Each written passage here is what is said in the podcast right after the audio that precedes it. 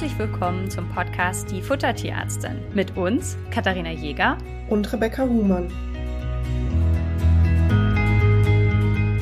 In dieser Folge begrüßen wir euch zur Weihnachtszeit und die Weihnachtszeit mit all ihren Fressgelagen für uns Menschen und äh, ja, ich weiß nicht, was ist so die erste Assoziation, die du hast mit Weihnachten? Bei mir ist es tatsächlich Essen. Bei mir auch. Okay. Das heißt, da sind wir uns ja schon mal einig. Das heißt, ähm, in, es gibt ja auch viele, viele Lebensmittel, die so mit dem Thema Weihnachten auch assoziiert sind, auch bestimmte Gewürze. Und es ist nicht alles, was wir da so in uns reinschaufeln, hätte ich jetzt fast gesagt, für Hund und Katze auch so geeignet. Und deswegen sprechen wir mal heute darüber, was ihr teilen könnt und was ihr vielleicht lieber für euch behaltet. Da fangen wir vielleicht mal an. Ähm, habt ihr bei euch in der Familie auch so, so bunte Teller, wo so bestimmte Weihnachtssachen drauf sind? Also gerade so zum Nikolaus oder so? Äh, bei mir auf jeden Fall. Von beiden Omas gibt's jedes Jahr oder beziehungsweise gab es jedes Jahr, als die andere Oma noch da war, dicke Weihnachtsteller mit allem möglichen Kram drauf. Und das ist auch so, so eine typische Kindheitserinnerung bei mir. Vielleicht noch vorab, Kathi und ich sind passend zur Weihnachtszeit beide erkältet und klingen ganz furchtbar. beziehungsweise als weihnachtlichen Effekt mit dazu zu nehmen für die Wintersaison.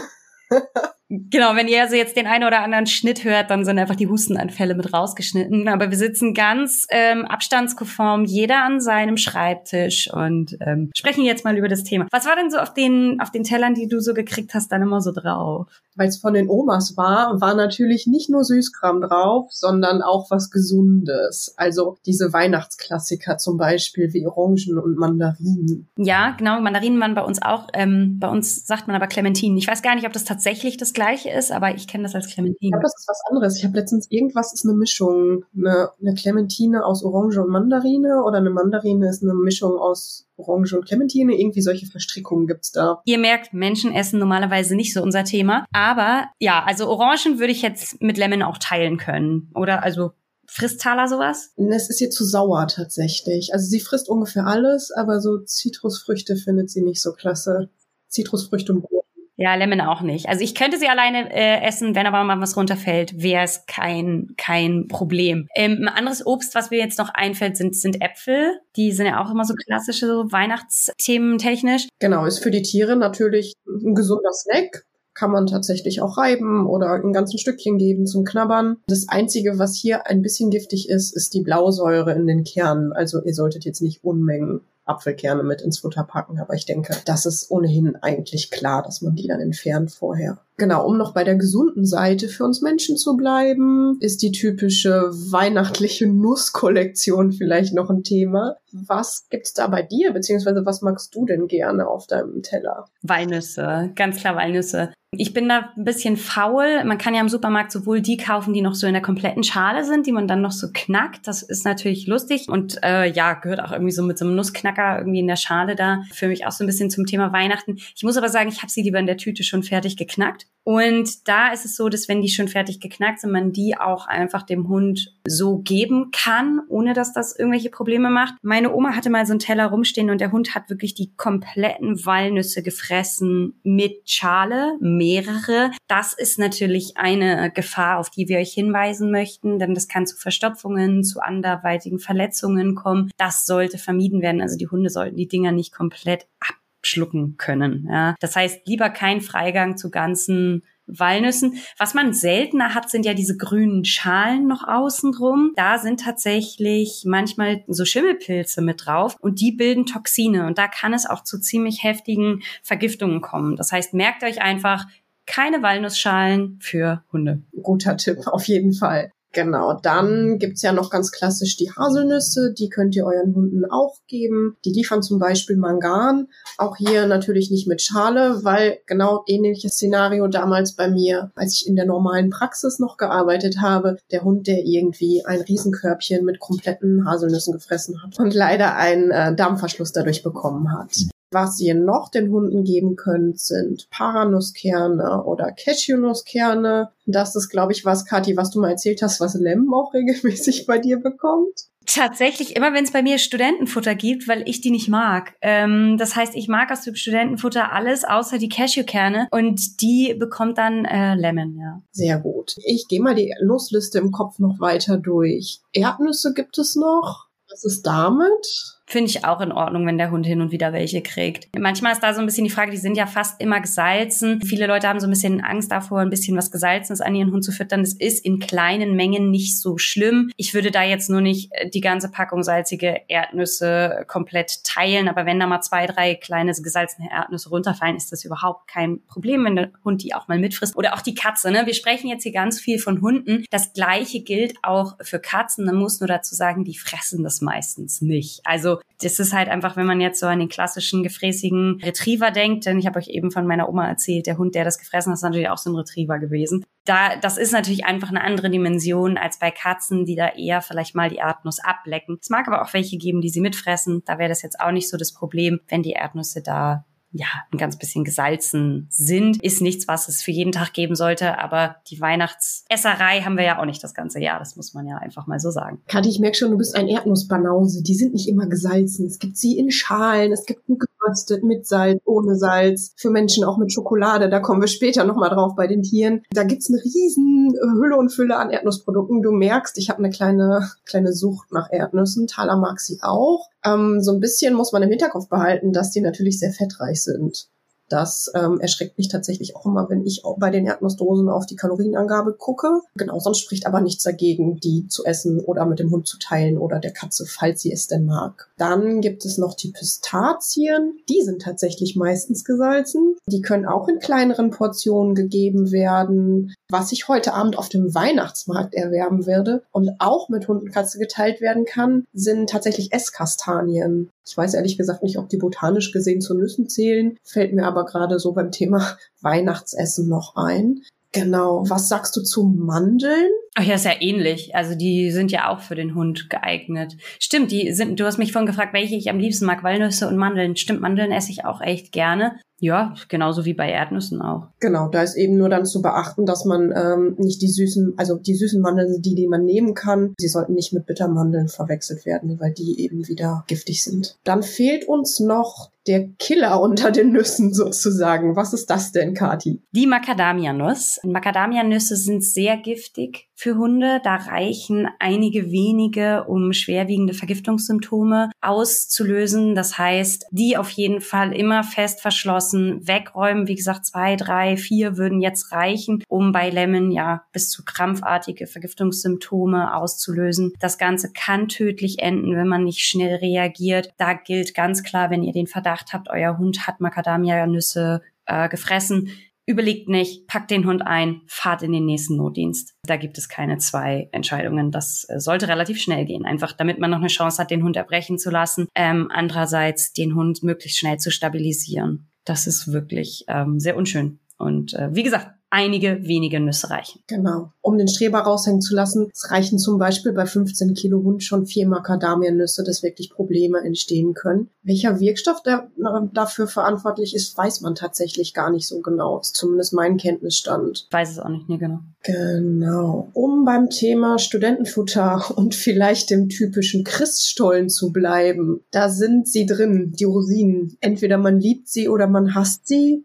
Ich esse sie, wenn es sein muss, mache sie aber nie freiwillig ins Müsli oder in mein Essen tatsächlich. Thaler findet sie ziemlich spannend. Sie war, es stand letztens da an so einer, an so einer äh, Rosinentüte, die in der Küche lag und ich war so, mm -mm, keine gute Idee. Genau, das ist was, was ja auch bei uns immer in den ähm, Zutatenlisten für das selbstgemachte Futter auftaucht, dass Weintrauben und auch Rosinen giftig sind. Genau, also das ist was, was ähm, ich als Kind zum Beispiel habe ich dem Hund öfter eine Weintraube gegeben. Wir hatten so einen kleinen Terrier und die hat damit immer gespielt. Ich fand das immer so lustig. Im Nachhinein, also naja, hinterher weiß man manche Sachen besser, aber Rosinen gehören auch dazu. Das heißt, alles, was rosinenhaltiges Gebäck ist, solltet ihr vermeiden. Ja, du hast den Christstollen ange angesprochen, jetzt als typisch weihnachtliches Gebäck. Ansonsten, wie gesagt, auch die äh, in den Studentenmischungen oder in den Nussmischungen sind ja oft auch Rosinen mit drin. Die solltet ihr also auch lieber in Packungen verstecken abdauen, die eure Hunde nicht aufbekommen. Ähm, und da meine ich jetzt nicht nur Plastik, weil das wird teilweise ja auch mit mitgefressen, wenn eure Hunde da irgendwie gierig sind, sondern vielleicht solche Sachen dann lieber in, in Dosen verstauen, die einen fest verschlossen schließbaren Deckel haben, einfach um sicher zu gehen. Genau, und damit ihr hier auch nochmal so eine Größenordnung habt, die giftige Dosis liegt bei ungefähr drei Gramm Rosinen pro Kilogramm Körpergewicht, beziehungsweise irgendwo zwischen 10 und 30 Gramm frischen Weintrauben. ist natürlich nicht, also wenn Thaler, die hat knapp 30 Kilo, wenn die jetzt mal äh, das letzte Viertel von dem äh, Christstollen von meinem Teller klauen würde, würde da noch nichts passieren, aber mehr sollte es natürlich nicht sein. Und wir sollten es ihr natürlich nicht aktiv geben.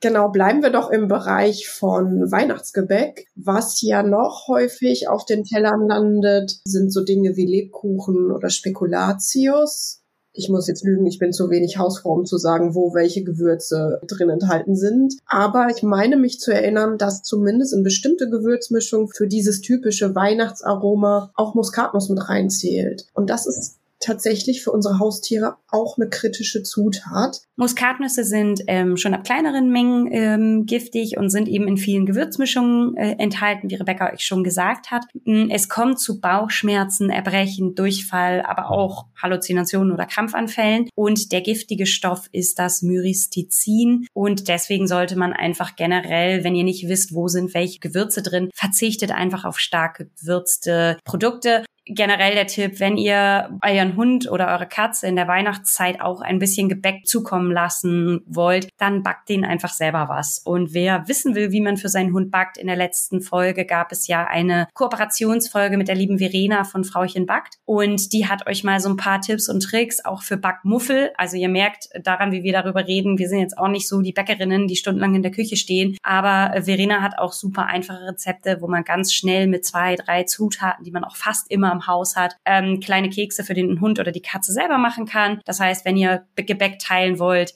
vielleicht macht ihr lieber ein eigenes Gebäck für eure Hunde und eure Katzen, einfach um nur mal sicher zu sein, stark gewürzte Sachen einfach verzichten. Neben dem, dass die Hunde sowas nicht bekommen sollen, ist es natürlich wichtig. Wir haben jetzt mehrfach über so Gebäckteller gesprochen. Die lässt man natürlich gerne irgendwo stehen und dann geht man mal vorbei und nimmt sich eins. Und wenn man nochmal vorbeiläuft, dann nimmt man sich noch eins und ähm, dann läuft man nochmal extra hin. Und das heißt, meistens stehen die ja offen irgendwo auf der Anrichte bei uns oder mitten auf dem Tisch. Bedenkt bitte, wenn ihr einen Hund habt, der solltet ihr den Raum mal verlassen, den Tisch abräumt. Was man manchen Hunden echt nicht übel nehmen kann. Also ich meine, da steht ganz viel Essen. Das ist halt eben, sind halt eben Lebewesen. Bedenkt einfach, dass die das teilweise dann einfach wegfressen und es vielleicht sinnvoll ist, das Ganze in einer Dose lieber zu gestalten mit einem Deckel, wo Hund und Katze sich nicht einfach selber bedienen können. Denn mir ist es schon mal passiert, dass Nala eine komplette Packung geklaut hat mit so eingepackten Schokoriegeln und ähm, anstelle die alle fein säuberlich auszupacken und nur die Riegel zu fressen, was eh schon doof gewesen wäre, womit wir gleich zum Thema Schokolade kommen, sondern ähm, die hat die ganzen Plastikverpackungen mitgefressen und die sind im Magen alle hart geworden. Der Magen war extrem voll, es ging nicht mehr voran, es ging nicht mehr zurück und wir sind in der Tierklinik gelandet. Das heißt, ihr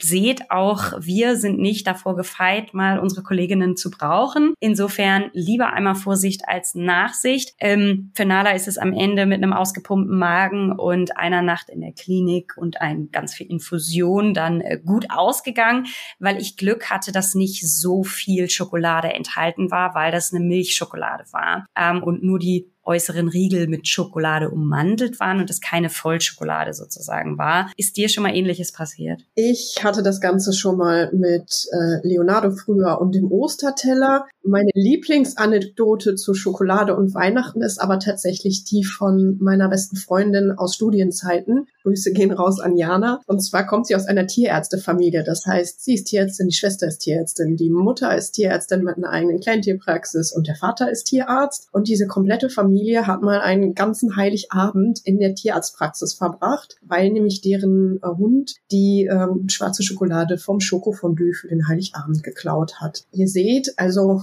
auch uns Tierärzten passieren so Malheure, aber uns ist auch bewusst, wie gefährlich das wirklich sein kann. Der gefährliche Stoff in Schokolade und Kakao ist das sogenannte Theobromin. Je dunkler die Schokolade und je geringer der Milchanteil ist, das ist das, was Kathi gerade schon angedeutet hat, desto höher ist der Theobrominanteil in der Schokolade und desto gefährlicher wird das Ganze auch. Das heißt, bei einer Zartbitterschokolade zum Beispiel ist der Theobrominanteil besonders hoch und so können da schon bei einem 5 Kilogramm schweren Hund mit 15 Gramm gefressener Schokolade wirklich äh, Vergiftungsanzeichen auftreten. Lebensbedrohlich wird das Ganze ab 60 Milligramm Theobromin pro Kilogramm Körpergewicht. Wenn euch sowas passiert, guckt auf jeden Fall, was war's für Schokolade oder nimmt eine Packung mit, dass der Tierarzt das auch einschätzen kann und überlegt nochmal, okay, wie viel könnte es ungefähr gewesen sein, wie viel war vorher in der Packung und man findet sozusagen als erste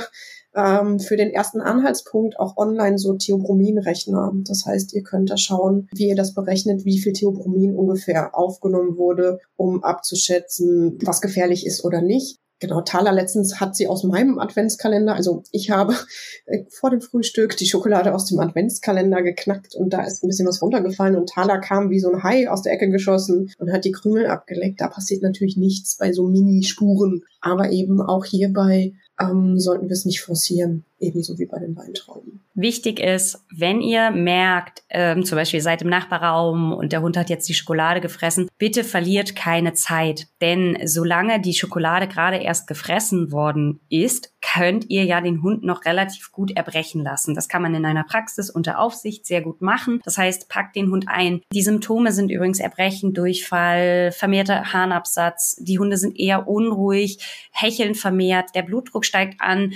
ähm, ihr habt vermehrt, ja, Herzfrequenz, Atemfrequenz geht hoch, die Tiere zittern extrem bis es dann zu Krampfanfällen kommt, teilweise ja Teillehnungen, Lähmungen und bis dann Schwäche und auch der Tod eintritt. Also es gibt immer wieder im Laufe des Jahres tödliche Vergiftungsfälle mit Schokolade. Ähm, bitte wartet nicht, bis die Symptome eintreten, damit ihr was macht. Also guckt da nicht zu und sagt, na ja, warten wir jetzt mal ab, ob der jetzt Symptome kriegt oder nicht, sondern so schnell, je schneller ihr reagiert, desto besser, des, denn desto leichter kann man reagieren. Solange das Zeug noch im Magen ist, hat man eine Chance, das Ganze noch rauszubringen und da einen relativ glimpflichen Ablauf der ganzen Geschichte zu haben. In, in dem Moment, wo das im Endeffekt schon im Blut beziehungsweise im Kreislauf ist, wird es einfach sehr, sehr viel schwieriger, das Ganze zu managen.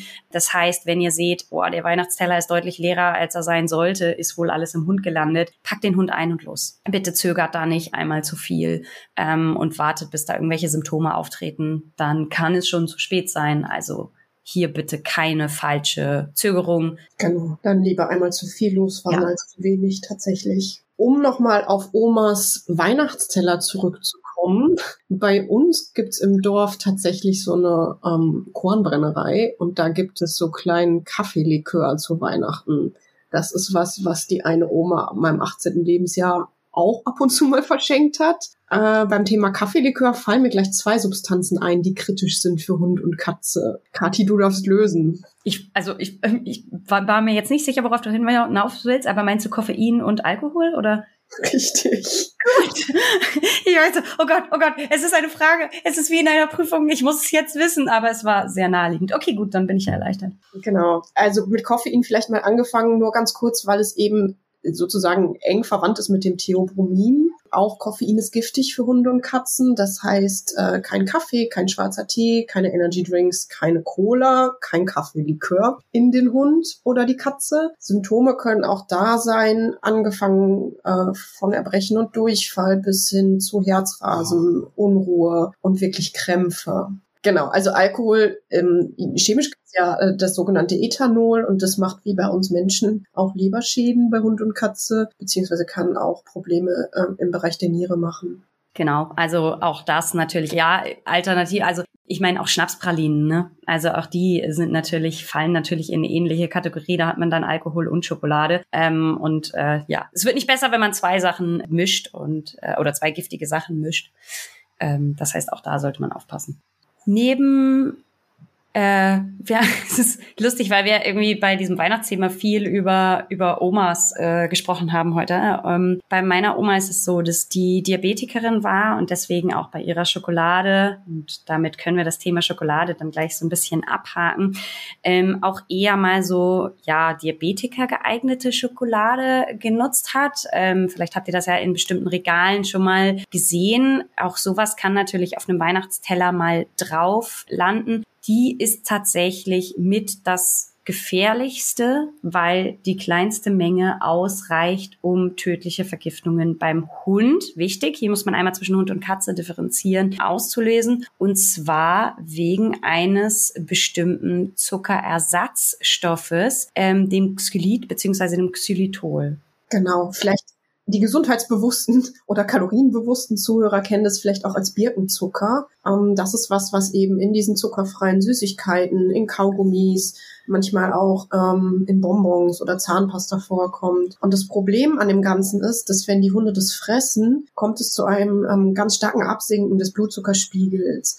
Und dann ist es wirklich wie so eine Unterzuckerung, ähm, wenn jetzt Menschen zum Beispiel zu viel Insulin nehmen würden. Das heißt, man merkt den Hunden an, dass sie schwach werden, ähm, Koordinationsverlust erleiden, anfangen zu zittern und können tatsächlich auch das Bewusstsein verlieren. Und eben manchmal reichen mh, bei den Hunden schon minimale Dosen aus, beziehungsweise ist es manchmal auch unterschiedlich, was verkraftet wird oder was nicht. Aber ich würde, wenn sowas gefressen wird, tatsächlich ähnlich wie bei der Schokolade Tier einpacken und in die Tierklinik oder in den Notdienst fahren. Denn, und das muss man sich mal klar machen, also diese Zuckerersatzstoffe, die sind auch zum Beispiel in Kaugummis drin und bei einem 20 Kilo Hund reichen in der Regel zwei bis drei Kaugummis für eine tödliche Vergiftung. Und diese, das heißt, wenn ihr jetzt zum Beispiel Kekse geschenkt bekommt und jemand erzählt euch, ja, die sind sogar zuckerreduziert, fragt lieber noch einmal mehr nach. Und wenn ihr da Kekse mit Birkenzucker drin habt, dann die bitte wirklich irgendwie doppelt verschließen, weil wirklich diese mini, mini Mengen schon ausreichen, um diese tödlichen Vergiftungen hervorzurufen. Und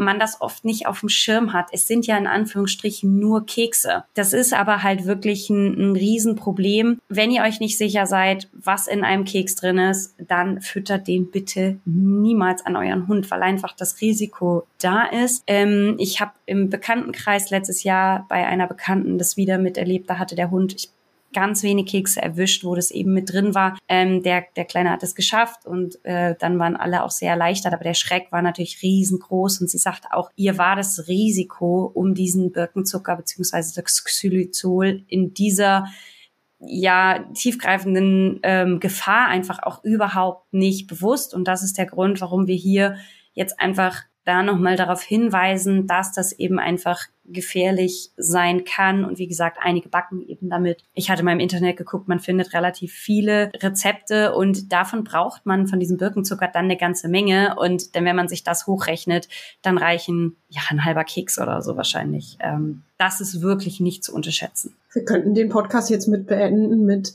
tödliche Weihnachten für Hund und Katze, so geht's. Nein, aber vielleicht fassen wir noch mal ganz kurz zusammen. Also auf den Weihnachtsteller für Hund und Katze dürfen drauf die Orangen, Mandarinen oder Clementinen, die Äpfel ohne Kerne, die meisten Nüsse natürlich ohne Schale und aber auf gar keinen Fall Macadamianüsse und Kekse nur nach Rezept gebacken von Herrchen oder Frauchen selbst mit für Hunden und Katzen geeigneten Zutaten. Genau. Und ich glaube, dann kriegen wir ein schönes Weihnachtsfest hin und jeder hat eine kleine Besonderheit. Was ich jetzt noch ein bisschen besprechen gerne würde, unabhängig von diesem Weihnachtsteller, ist ein weiteres Thema. Ganz oft bekommen wir die Anfrage, was ist denn jetzt mit Knochen? Ne? Also man isst ja in der Weihnachtszeit jetzt nicht nur den Weihnachtsteller, sondern vielleicht auch herzhafte Speisen. Da wird bei dem einen oder anderen vielleicht auch weiß ich nicht, ein Braten, wo noch ein Stück Knochen mit dran ist, auf dem Tisch landen. Und da ist ja ganz oft die Frage, kann ich diesen Knochen danach an meinen Hund verfüttern? Da fragst du die Richtige. Du weißt, ich bin ein kleiner Knochenschisser sozusagen. Ich bin da wirklich sehr, sehr vorsichtig, weil es kann so viel in die Hose gehen. Was auf gar keinen Fall geht, sind die Knochenkochen, Knochen, also jetzt nicht das Gerippe von dem Hirschbraten, den Mutter gemacht hat, in den Hund geben. Vorsichtig wäre ich auf jeden Fall auch beim Markknochen von der Rinderbouillon, die an Weihnachten serviert wird, weil einfach da auch so blöde Dinge mit geschehen, dass sich das über den Unterkiefer stülpt und das dann nachher in Narkose abgeflext werden muss, ähm, ist auf jeden Fall ein heikles Thema. Ich finde halt einfach, also Knochenfütterung will gelernt sein, das muss gewohnt sein. Also ihr müsst euch überlegen, teilweise wird für Knochen der Kot extrem fest. Ähm, Gerade wenn, wenn Hunde das gar nicht kennen. Insofern bin ich kein Fan davon. Euer Hund kriegt das ganze Jahr keine Knochen, aber an Weihnachten wollt ihr ihm was Gutes tun und äh, holt dann das riesen Knochenteil raus. Das wird euren Hund überfordern und das ist es ehrlich gesagt nicht wert, weil das Risiko damit einfach zu groß ist. Und jetzt kann man natürlich sagen, ja, das machen wir aber seit fünf Jahren so und da ist nie was passiert. Ja, natürlich. Ähm, ich das Risiko ist, ist immer da. Und mir hat letztens jemand gesagt, und das ist völlig, völlig richtig, lieben Gruß an dieser Stelle. Ich habe früher auch mit meinem Hündchen Stöckchen gespielt, weil ich es nicht besser wusste. Heute weiß ich, welche Verletzungen da entstehen können und würde es auch nicht mehr machen. Und das ist völlig das richtige Beispiel, denn nur weil es zehnmal gut gegangen ist, heißt es nicht, dass es beim nächsten Mal wieder gut geht. Wenn ihr Knochen füttern möchtet, dann könnt ihr das gerne machen. Beginnt aber bitte zum Beispiel mit einem Hühnerhals oder einem Putenhals und ähm, aber natürlich roh, keine gekochten Sachen und steigert die Menge langsam, damit euer Hund sich dran gewöhnen kann und wie gesagt von mal einmal ausnahmsweise zu Weihnachten lasst es sein, denn die größte Gefahr ist, dass ganze Knochenstücke abgeschluckt werden, die irgendwo stecken bleiben, wie eine Darmverlegung, Darmverstopfung oder wie auch immer haben ähm, und das Ganze dann im OP landet und da muss man sich dann wirklich fragen, ist es das Risiko? Weil es ist einfach so vermeidbar. Ihr könnt ihm einen wunderbaren Kauartikel geben, getrocknete Häute zum Beispiel, ähm, um ihm eine Freude zu machen an Weihnachten. Das ist völlig legitim. Bekommt Thaler an Weihnachten einen extra Treat? Natürlich, Thaler bekommt auch ein Weihnachtsgeschenk, eine Weihnachtstüte, kein Teller, aber mit äh, geeigneten Leckerlis und ohne Knochen, äh, um den Kreis mit Anekdoten und mit Omas zu schließen. Ich habe tatsächlich mal den Geburtstag meiner Oma verpasst, weil ich Überstunden gemacht habe und den Hund mit dem Knochencode ausgeräumt habe, weil da nichts mehr vor und zurück ging. Das prägt natürlich und erklärt auch ein bisschen, warum du mit den Knochenfütterungen so vorsichtig bist, weil du natürlich den Leuten auch ersparen möchtest, dass sie die Besitzer des Hundes sind, der als nächstes ausgeräumt werden müsste. Genau. Also ihr könnt es machen, aber mit Sinn und Verstand und wirklich vorsichtig wichtig. Und es gibt eben viele Dinge, wodurch man das ersetzen kann, sowohl ernährungsphysiologisch für das Kalzium und das Phosphor, als auch zur Kaubeschäftigung also warum das Risiko eingehen, wenn es auch anders geht? Also für mich heute die wichtigsten Sachen, die wir angesprochen haben, ist das Xylitol oder der Birkenzucker, weil das ganz viele Leute nicht wissen. Das heißt, das ist super unbekannt, obwohl das halt so gefährlich ist. Die Macadamia-Nüsse, das wissen ganz viele nicht. Bei Schokolade und Weintrauben und Rosinen, das hat sich ja mittlerweile ganz gut rumgesprochen, dass man das nicht macht. Ähm, und insofern kommt das auch seltener vor. Aber ähm, die Hunde haben es natürlich nicht immer gelesen. Das heißt, ähm, denen ist das natürlich manchmal relativ egal Regale und woran sie rankommen, das äh, fressen sie dann natürlich auch. Dementsprechend, wenn sie es bekommen können. Genau. Und um die ähm, Folge abzuschließen, habe ich tatsächlich noch die letzte Gefahr, die bei mir auch mit Omas assoziiert ist. Und zwar der Hefeteich, der irgendwo steht, um zu gehen. Das ist ähm, richtig fies auch da hatten wir mal einen Patienten, der wirklich dann mit Alarmstart weitergeschickt werden musste in die Tierklinik, weil der den ganzen Topf mit Hefeteig gefressen hat und der Magen war so zum Bersten voll. Also das ist wirklich fies, wenn das im Hund an Volumen zunimmt und weitergeht, sozusagen. Genau, das heißt, wenn man ein gebackenes Hefegebäck hat, ist das nicht so das Problem. Ähm, aber wenn der halt eben noch geht und noch größer wird, dann wird das mitunter wirklich auch ein Problem. Ich glaube, jetzt haben wir alle Gefahren abgedeckt und ihr seid fit und könnt die Weihnachtszeit genießen. Wir hoffen, ihr seid ein bisschen gesünder, als wir es gerade sind. Und dann wünsche ich euch noch eine schöne Weihnachtszeit. Und einen schönen Weihnachtsschmaus mit den passenden Zutaten für euch und eure vier Weihnachten. Bis dahin. Bis dann. Tschüss.